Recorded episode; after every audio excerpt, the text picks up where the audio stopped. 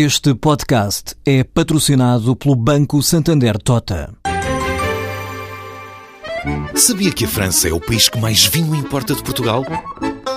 E que os Estados Unidos são o maior importador de calçado do mundo? Ou quais as empresas que importam mais azeite português? No portal Santander Trade, encontra todas as respostas para internacionalizar a sua empresa, desde mercados a procedimentos, redes de contactos e ferramentas para dinamizar a sua atividade exportadora. Descubra mais em santandertrade.com. Santander Tota, um banco para as suas ideias.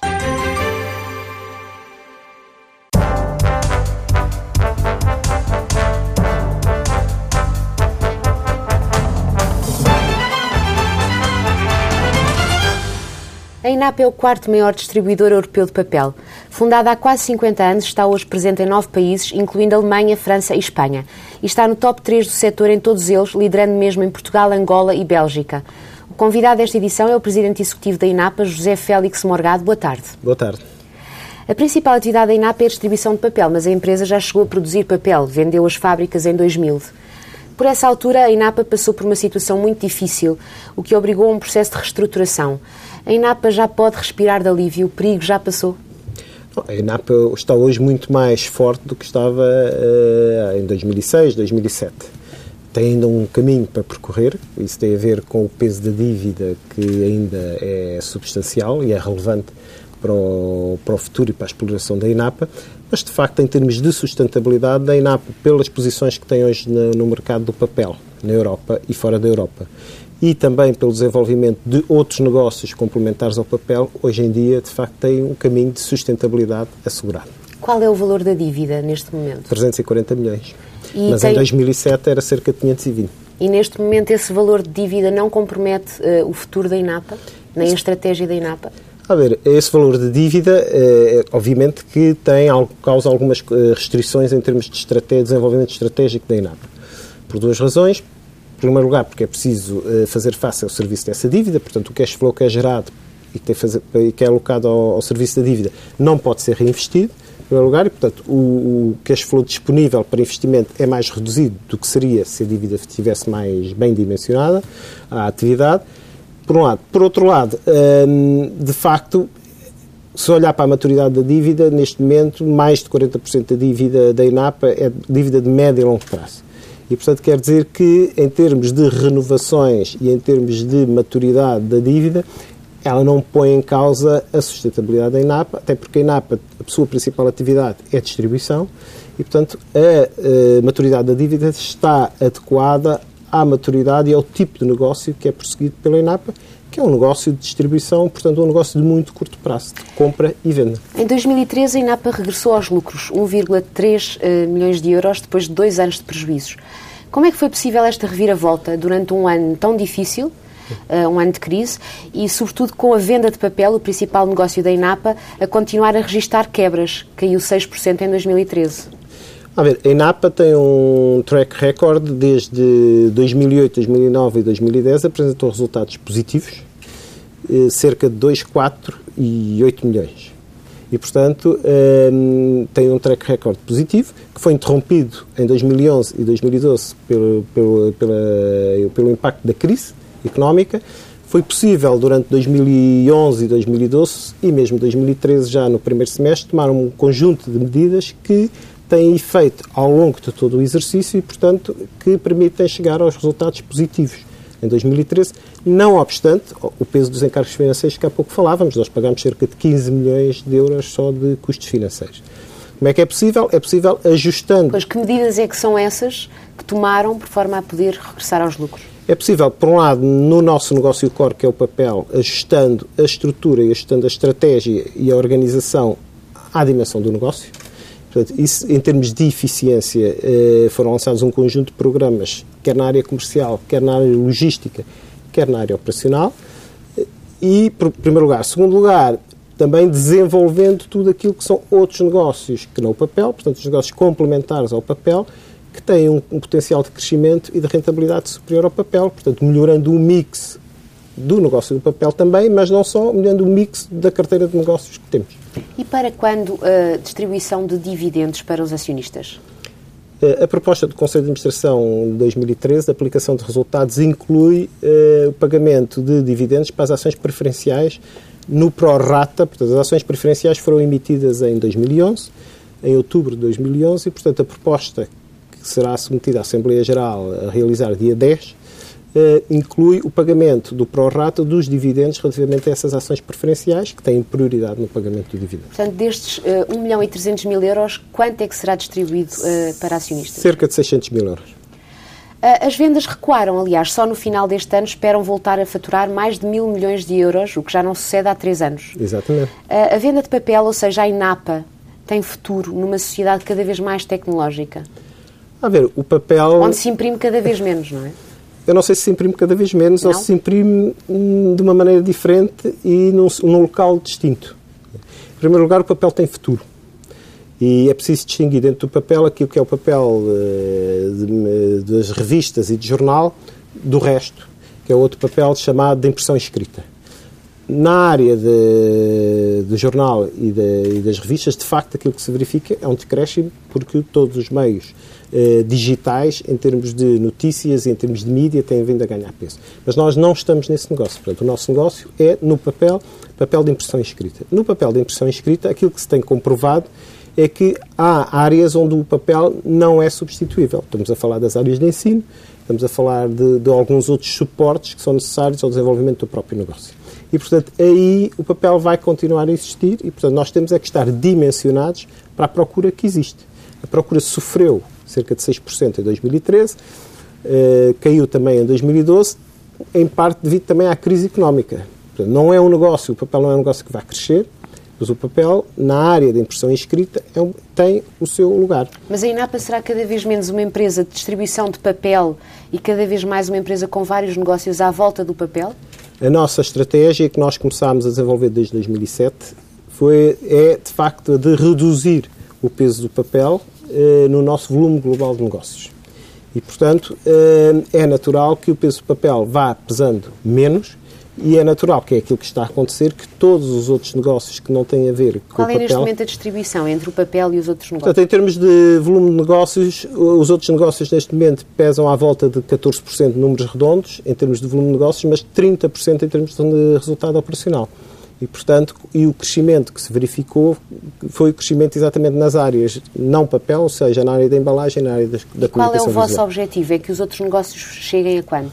O nosso objetivo, de acordo com o plano estratégico, que é a Agenda 2020, é que em 5 anos eh, podermos, face a 2012, duplicar o volume de negócios do, dos negócios que não são papel. Isto quer dizer que chegaremos à volta de 200 milhões de euros de negócio que não seja papel. E passa de 14 para? Neste momento, eh, o, o, o, peso não é muito relevante. O que é relevante é que, eh, em termos de negócio, papel, os cinco mercados core que nós temos hoje em dia, que são mercados europeus, Portugal, Espanha, França, Suíça e Alemanha, deverão pesar à volta de 75% do volume de negócios do papel e só 60% do resultado operacional.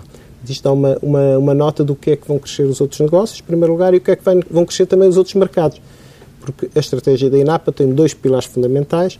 Um, que é a redução do peso do papel, pelo, pelo aumento do, do, peso dos outros negócios que acabei de referir, e outro que é a vertente da internacionalização, portanto, sairmos de mercados maduros e eh, crescermos em mercados emergentes, como é o já caso vamos, de Angola. Já vamos, já vamos falar dessa aposta já daqui a uhum. pouco, mas primeiro gostava de lhe perguntar o seguinte: o grupo atravessou esta crise sem cortar a nível global no número de trabalhadores. Aliás, contando com as operações fora de Portugal, nos últimos quatro anos até aumentou o número de uh, funcionários. Mas, no caso específico de Portugal, a história é um pouco diferente. Na principal área de negócio, na distribuição de papel, houve uma diminuição de cerca de uh, eh, 30 pessoas. Uh, são de esperar mais reduções em Portugal a médio prazo? Repare, eu defendo que a redução das pessoas não deve ser o drive o drive, em termos de gestão e em termos de reorganização e de reposicionamento, deve ser a busca da excelência e a busca da eficiência. E, portanto, e desde 2007 que tem sido essa cultura da INAP. Obviamente que há algumas pessoas que têm saído, porque não é confortável e porque se não temos trabalho para as pessoas, há que chegar a um acordo com as pessoas, mas esse não é o nosso objetivo. O nosso objetivo é reorganizar de modo a podermos responder às necessidades do mercado e a podermos eh, gerar valor. Aquilo que tem acontecido é que algumas das pessoas têm passado da área do papel para as outras áreas em desenvolvimento. Para os negócios complementares. Para os negócios complementares. Daí que, eh, de facto, enfim, 30 pessoas em Portugal, mas Portugal só representa 5% do total do volume de negócios. 30 pessoas em Portugal, de qualquer modo, é significativo. Nós temos cerca de 120 pessoas em Portugal. É natural que no papel continue a reduzir-se o número de recursos afetos ao negócio de papel, mas que vá crescendo nos outros eh, negócios. Um ponto que gostava de focar, eh, já que fala de Portugal, é que se olharmos para Portugal num todo, de facto os recursos que nós temos em Portugal têm aumentado. Porquê? Porque nós temos um centro de serviços partilhado que sediamos em Portugal, em Sintra, e que presta serviços para todo o grupo. E, portanto, nós, em termos de emprego em Portugal, não na INAPA Portugal, mas no Centro de Serviços Partilhado, temos, temos vindo a crescer. Uhum. Já explicou que Portugal representa uh, apenas 5% de, da atividade uh, da INAPA. Uh, Portugal é um mercado com cada vez menos importância para o grupo? Então, Portugal é um mercado muito importante para o grupo. Nós temos uma operação com uma rentabilidade muito importante, em primeiro lugar. Em segundo lugar, é o país onde temos maior a nossa, a nossa casa-sede é o mercado onde temos maior cota de mercado e, portanto, eh, Portugal será sempre um mercado importante. Nós, neste momento, temos uma perspectiva, embora de Portugal, temos uma perspectiva ibérica. Portanto, nós gerimos a partir de Portugal, a partir eh, de uma equipa ibérica que gera Portugal e Espanha. Já que fala em atividade internacional, ela vai um pouco em contracorrente com, a da maior parte das empresas portuguesas. Ou seja, a INAPA atua sobretudo num mercado muito maduro que é a Europa. Não faria eh, sentido uh, pensar uh, numa aposta em mercados mais emergentes? Bem sei que está em Angola, mas noutros mercados ainda, onde as necessidades sejam eventualmente maiores, onde a perspectiva de crescimento possa ser maior? É isso que temos vindo a fazer. Nós começámos em Angola, tínhamos já atividade em Angola desde 2000. Em 2009 constituímos uma empresa angolana 100% nossa e temos um armazém, temos uma equipa dedicada só em Angola, tal o mesmo modelo que temos nos outros mercados. E já em setembro do ano passado nós entramos na Turquia. Portanto, faz todo o sentido, de facto, sair dos mercados mais maduros para mercados mais emergentes. Esse é um dos drivers da nossa estratégia e daí que a internacionalização seja um tema importante. Há pouco falávamos da dívida, temos que ir com uma, dívida, uma velocidade consentânea com o risco de balanço que temos e com o cash flow que conseguimos gerar e, portanto, daí que só em 2013 tínhamos entrado na Turquia. Mais uma vez, de acordo com o plano estratégico, nós devemos, nos próximos 3 a 5 anos, eh, entrar num outro mercado emergente. Temos os mercados estudados, a seu tempo, eh, quando concretizarmos. Eh, Mas estão identificados, estão, estão identificados? identificados. Quer dizer quais são? Não. Mas que tipo de, de áreas geográficas? Falamos, África, há, há, há, três critérios fundamentais para nós que estão definidos. Em primeiro lugar, são, são mercados culturalmente ou geograficamente próximos. O que é que isso quer dizer? Angola é um mercado culturalmente próximo, uh, a Turquia é meia europeia, é pode ser culturalmente próximo, geograficamente não é muito longe, uh, e é um mercado com potencial de crescimento. Em primeiro lugar. Em segundo lugar, mercados com um quadro jurídico, legal e um quadro uh, político, tanto quanto possível, estável. Nós hoje também sabemos que, mesmo em mercados europeus, a estabilidade política é um tema que é sempre relativa. Mas, portanto, aquilo que eu quero dizer é que não uh, excluímos mercados onde, de facto, há menor estabilidade política. Uhum. E, portanto, esses são os critérios. Já, já falou nesta aposta na Turquia, onde a INAPA uh, entrou através de uma aquisição. Estão previstas uh, outras aquisições, uh, eventualmente em mercados onde até a INAPA já esteja presente? Na Europa, não. Na área do papel, não. Nós, nos, nos cinco mercados core que temos, pode, estarão, com certeza, previstos investimentos nas áreas não papel. Relativamente ao papel, o nosso foco é em mercados emergentes, de acordo com os critérios que acabei de referir. Uhum. Já agora, se, uh, temos falado muito dos outros negócios, estamos a falar de que negócios concretamente? As estamos outras a... áreas que não distribuição de papel? Estamos a falar basicamente de três áreas de negócio. Um que tem a ver com os produtos relacionados com o negócio de papel, estamos a falar de consumíveis gráficos e consumíveis de escritório, que nós desenvolvemos através de parceria. Nós hoje temos, e desde 2008, para os nossos clientes, quer gráficos, quer de office, de escritório, uma oferta global, no caso dos gráficos, por exemplo, vendemos não só o papel, mas as tintas e todos os químicos, todos os outros produtos. Portanto, essa é uma área. A segunda área, que é, que é a área da embalagem, portanto, nós temos, eh, na área da distribuição da embalagem, temos um negócio, desde o um negócio mais simples, da venda de produtos estándares até, um negócio, eh, até negócios mais customizados. Posso lhe dizer, o nosso maior cliente na, na embalagem na Alemanha é o PS, portanto, negócios feitos à medida para determinadas empresas. E depois temos o negócio da comunicação visual, que é um negócio que tem a ver com a venda dos equipamentos e dos próprios consumíveis. Portanto, são esses os negócios que nós temos, eh, os negócios complementares. A, a INAPA seria viável, digamos assim, sem essa aposta, ou seja, se continuasse apenas focada no mercado de distribuição de papel? Eh, poderia eventualmente ser viável dependendo de, daquilo que pudesse eh, eh, renegociar em termos de dívida. Obviamente que em termos de sustentabilidade esta, este, este vetor de crescimento e de diversificação é fundamental para a sustentabilidade futura da INAP. E está previsto a entrada em qualquer outro negócio? Não, não, neste momento não. Nós estudámos um conjunto de negócios em 2007 que poderíamos desenvolver, que poderiam ter sinergias com o negócio principal. Identificámos vários e concluímos que estes dois deveriam ser aqueles que, pelo seu desenvolvimento, ou pelos clientes ou pela rede logística, seriam aqueles que faria sentido nós investirmos e desenvolvermos. Muito bem. A INAPA tem como principais acionistas o Estado, através da par pública, com mais de 30%, e o BCP, que recebeu ajudas do Estado e está a vender ativos não estratégicos, como será o caso da INAPA, com quase 20% o BCP. Esta não é, de facto, a melhor estrutura acionista que uma empresa pode ter, pois não? Eu julgo que a estrutura acionista é uma estrutura acionista de que suporta e que tem, vem suportando a estratégia da INAPA. Não temos qualquer, eh, antes pelo contrário, temos todo o apoio dos nossos acionistas de referência, não só esses, mas também alguns outros particulares que têm já posições com alguma relevância e, portanto, não temos qualquer incomodidade relativamente a isso. A estrutura acionista de uma sociedade ideal é aquela que permite à sociedade desenvolver o seu negócio e gerar valor nessa, nessa medida. Eh, nós, nós, gestão executiva, estamos completamente confortáveis. Mas como é que é eh, viver com acionistas que não têm na INAPA uma prioridade? É que nem o BCP nem o Estado consideram a INAPA um ativo prioritário? É, os dois acionistas têm uma prioridade para a INAPA e, tem, e a INAPA para eles é prioritário porque é um ativo que detém e, portanto, é importante que a INAPA gere valor, possa gerar valor para, para esses acionistas. E nessa medida, de facto, são ativos importantes. De resto, os, os dois acionistas com quem temos muito boas relações dedicam uma parte do seu tempo, o tempo que é necessário, eh, com, eh, com a INAPA, com a, com a, gestão da INAPA, falamos sempre que, sempre que é necessário, põem as questões que devem pôr. Portanto, eh, relativamente a essa matéria, estamos muito Mas ambos estão na, na, na, INAPA a prazo, não é?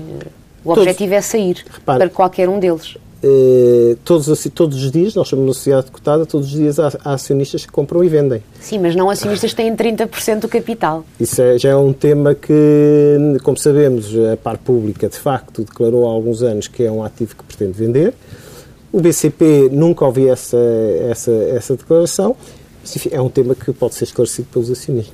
E, e isso limita a estratégia da INAPA? Sendo gestor da INAPA, isso limita-o? Não, é isso antes, pelo contrário, a, a gestão da INAPA tem completamente, completa autonomia na definição da sua estratégia e na gestão corrente. Não estava a referir-me à autonomia, estava a referir-me ao facto dos acionistas serem acionistas a prazo.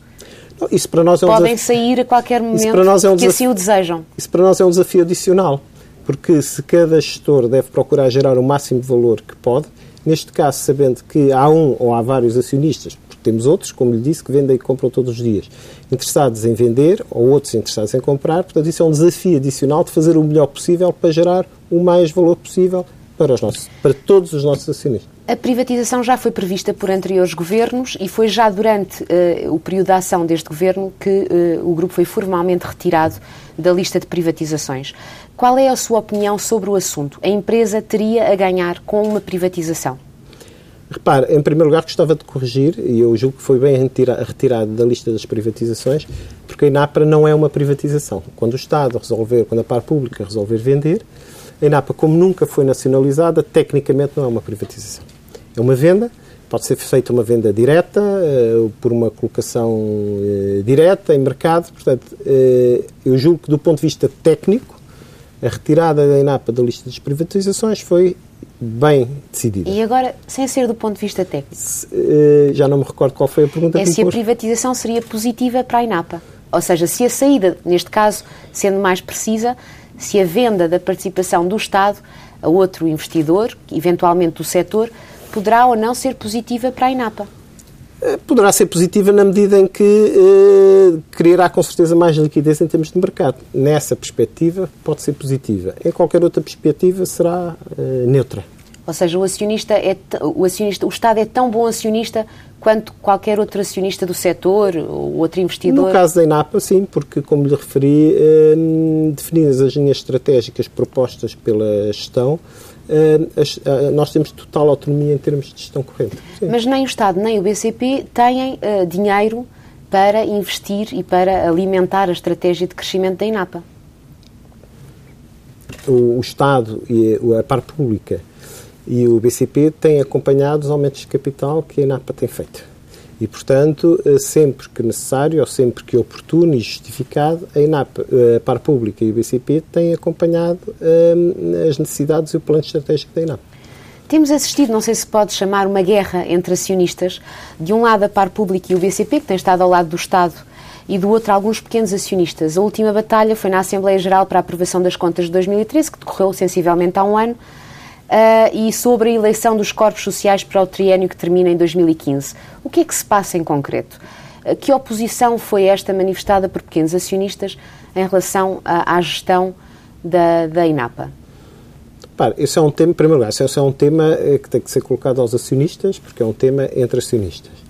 Em segundo lugar, é um tema que hoje está completamente sanado, portanto, não há qualquer uh, reação nem qualquer uh, nota adicional, é, é, é, acho que referiu na, na Assembleia Geral do, do, exercício do ano passado.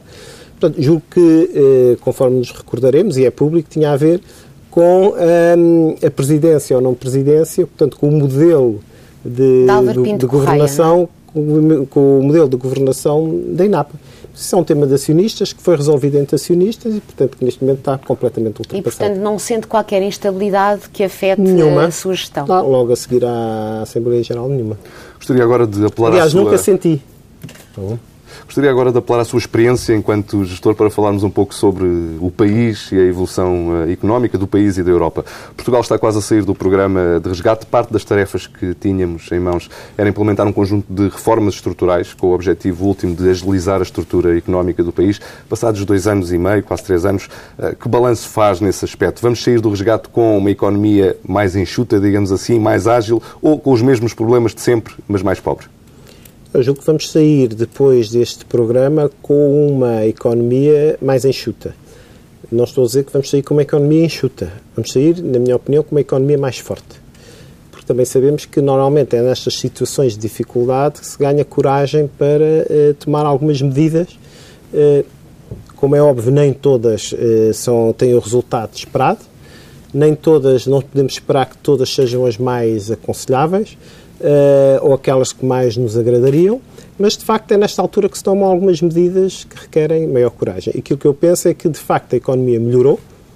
Uh, se estamos no ponto, se não há mais nada para fazer, julgo que não. Há mais uh, assuntos e mais áreas onde nós podemos melhorar. Da minha experiência de gestão, também não se, consegue, não se pode fazer tudo ao mesmo tempo, é preciso focar as equipas e ter objetivos que sejam atingíveis e que estejam programados. Portanto, eu julgo que a nossa economia, basta olhar para as exportações, basta olhar para a despesa pública, portanto, melhorou nós estamos ainda no ponto, há um conjunto de, de um plano, deve, deverá haver um plano e há um conjunto de outras áreas que devem ser e que, e que áreas poderão ser essas? Por exemplo, uh, um outro objetivo do programa da Troika tinha a ver com o mercado da energia. Ainda há poucos dias uh, escutámos o presidente da Peugeot, da Peugeot Citroën dizer que em França, por exemplo, isto é meramente um exemplo, a energia é 40% mais barata uhum. do que em Portugal. Conhece bem o mercado francês, para além de outros mercados, também nota essa diferença?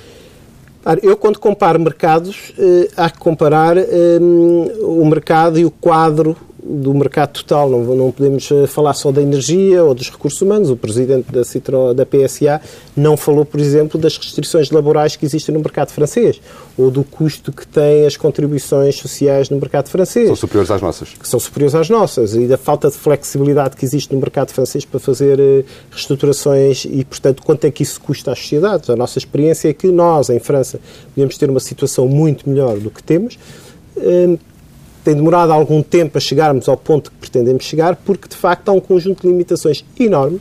Aliás, eu às vezes vejo alguns dos meus colegas a falarem sobre as restrições laborais em Portugal Em, em França hum, são, se calhar, três vezes eh, maiores as restrições. Portanto, eu considero que hum, quando se olha, quando se fazem comparações, devemos fazer comparações do quadro de funcionamento e do quadro macroeconómico. Porque todos os países têm as suas restrições, Portugal também tem, tem o seu histórico. E algumas dessas áreas há, assumir, há compromissos assumidos que demoram algum tempo a serem resolvidos. Uhum. E, portanto, eu não, nunca me pronuncio sobre uma determinada área sem ver o quadro, o quadro geral. Uhum. Com certeza Mas... que em Portugal há algumas matérias e algumas áreas sobre as quais devemos incidir. Uh, uh, quero dar exemplos? Quero dar um exemplo, por exemplo, na área da justiça. Julgo que na área da justiça tem um peso enorme para as empresas e para os negócios. Uh, tem um custo muito grande. Posso lhe dar um exemplo. Nós, na Suíça, eh, temos um processo específico uh, e que demora, no outro dia referiam-me que demorava entre 4 e 6, uh, e o meu colega, o administrador suíço, que me ia dizer entre 4 e 6, eu julguei que era 4 e 6 meses. Quando ele acabou a frase, eu percebi que eram 4 a 6 semanas. Portanto, de facto, a justiça é uma das áreas que, de, onde nós deveríamos ter maior celeridade. Acho que os processos, não sou um especialista, acho que todo o processo quer de, eh, do Código Civil, quer de, de, do Código Comercial, devia ser melhorado. Não tem a ver, na minha opinião, não tem a ver com os tribunais, não tem a ver com os agentes da justiça, tem a ver sim com a lei que temos que permite tudo e que uhum. permite, de facto, demorar os processos durante muito tempo. Veja-se o próprio caso das empresas que recorrem a, aos processos de insolvência, o tempo que demora e que tem um custo para todos, quer para os credores, quer para os, eh, para os colaboradores, quer uhum. para os acionistas. Portanto, as medidas que foram lançadas pelo Governo nessa, nessa área em específico não, não terão dado o resultado desejável, digamos assim? Na área da justiça eh, não é visível. Eh, na área da recuperação de empresas, alguns deram, eu julgo que há mais para fazer. Uhum. Uh, Vai-me perdoar a insistência. No mercado da energia, não nota uh, os problemas que foram identificados no início deste resgate, digamos assim, julga que estarão uh, resolvidos. Houve a questão da negociação das chamadas rendas excessivas, uh, mas será que o domínio de uma única empresa, a montante do sistema na produção, não acaba por ter consequências negativas para o tecido empresarial? Eu não, eu não tenho, eu, eu julgo que não é exatamente assim. Uh, até porque muitas das vezes esses temas aparecem porque são os temas mais fáceis de, discutir, é? ou pelo menos mais fáceis de criar impacto na opinião pública. Eu julgo que isso é um tema muito técnico, que, a maior parte, que o grande público em geral não está preparado para discutir, que uma parte das, das próprias pessoas que discutem esse tema não estão preparadas para discutir, e se entrassem a fundo no tema, perceberiam que aquilo que passa para o mercado em geral e para o público em geral não corresponde à realidade. Portanto, não me parece que esse seja um tema. Acho que o Governo endereçou esse tema. Acho que, algo, que algo, alguma melhoria foi conseguida. Agora, há restrições que é preciso ter em conta, designadamente restrições técnicas e, mais uma vez, de compromissos. Portugal é um país de banco que tem que honrar também os seus uhum. compromissos. Outra, outra meta deste resgate era a chamada desalavancagem das empresas, a diminuição do recurso ao crédito. Uh, isso também eh, não foi conseguido. Foi a meta que foi mal desenhada ou foram as empresas que não souberam adaptar-se a uma nova lógica de capitalização de independência do crédito? Eu julgo que, como, como sempre, nestes programas há sempre uh, áreas de, e de, uh, potenciais de melhoria. Uh, o que acontece aí é que não podemos, conforme há pouco lhe referia, não podemos fazer tudo ao mesmo tempo. Temos que ser ambiciosos nos objetivos que temos, temos que prioritizar esses objetivos e eu julgo que nessa área, até porque aí se inclui não só a decisão, não, não é só uma decisão do governo, não é só uma decisão do Estado, é uma decisão também dos acionistas privados. Portanto, a medida uh, e o objetivo, na minha opinião, é o objetivo correto. Eventualmente, em termos de calendarização, devia ter sido calendarizado mais para o médio prazo, porque não é possível, uh, uh, com o endividamento do próprio setor bancário, com as medidas de melhoria dos rácios no setor bancário, pedir esforço também, ao mesmo tempo ao setor bancário, ao Estado e aos acionistas, num momento de, de quebra económica que, uh, isso, uh, que esse efeito de desalavancagem possa uh, produzir efeito num tão curto espaço de tempo, que acabam por ser dois anos, não é?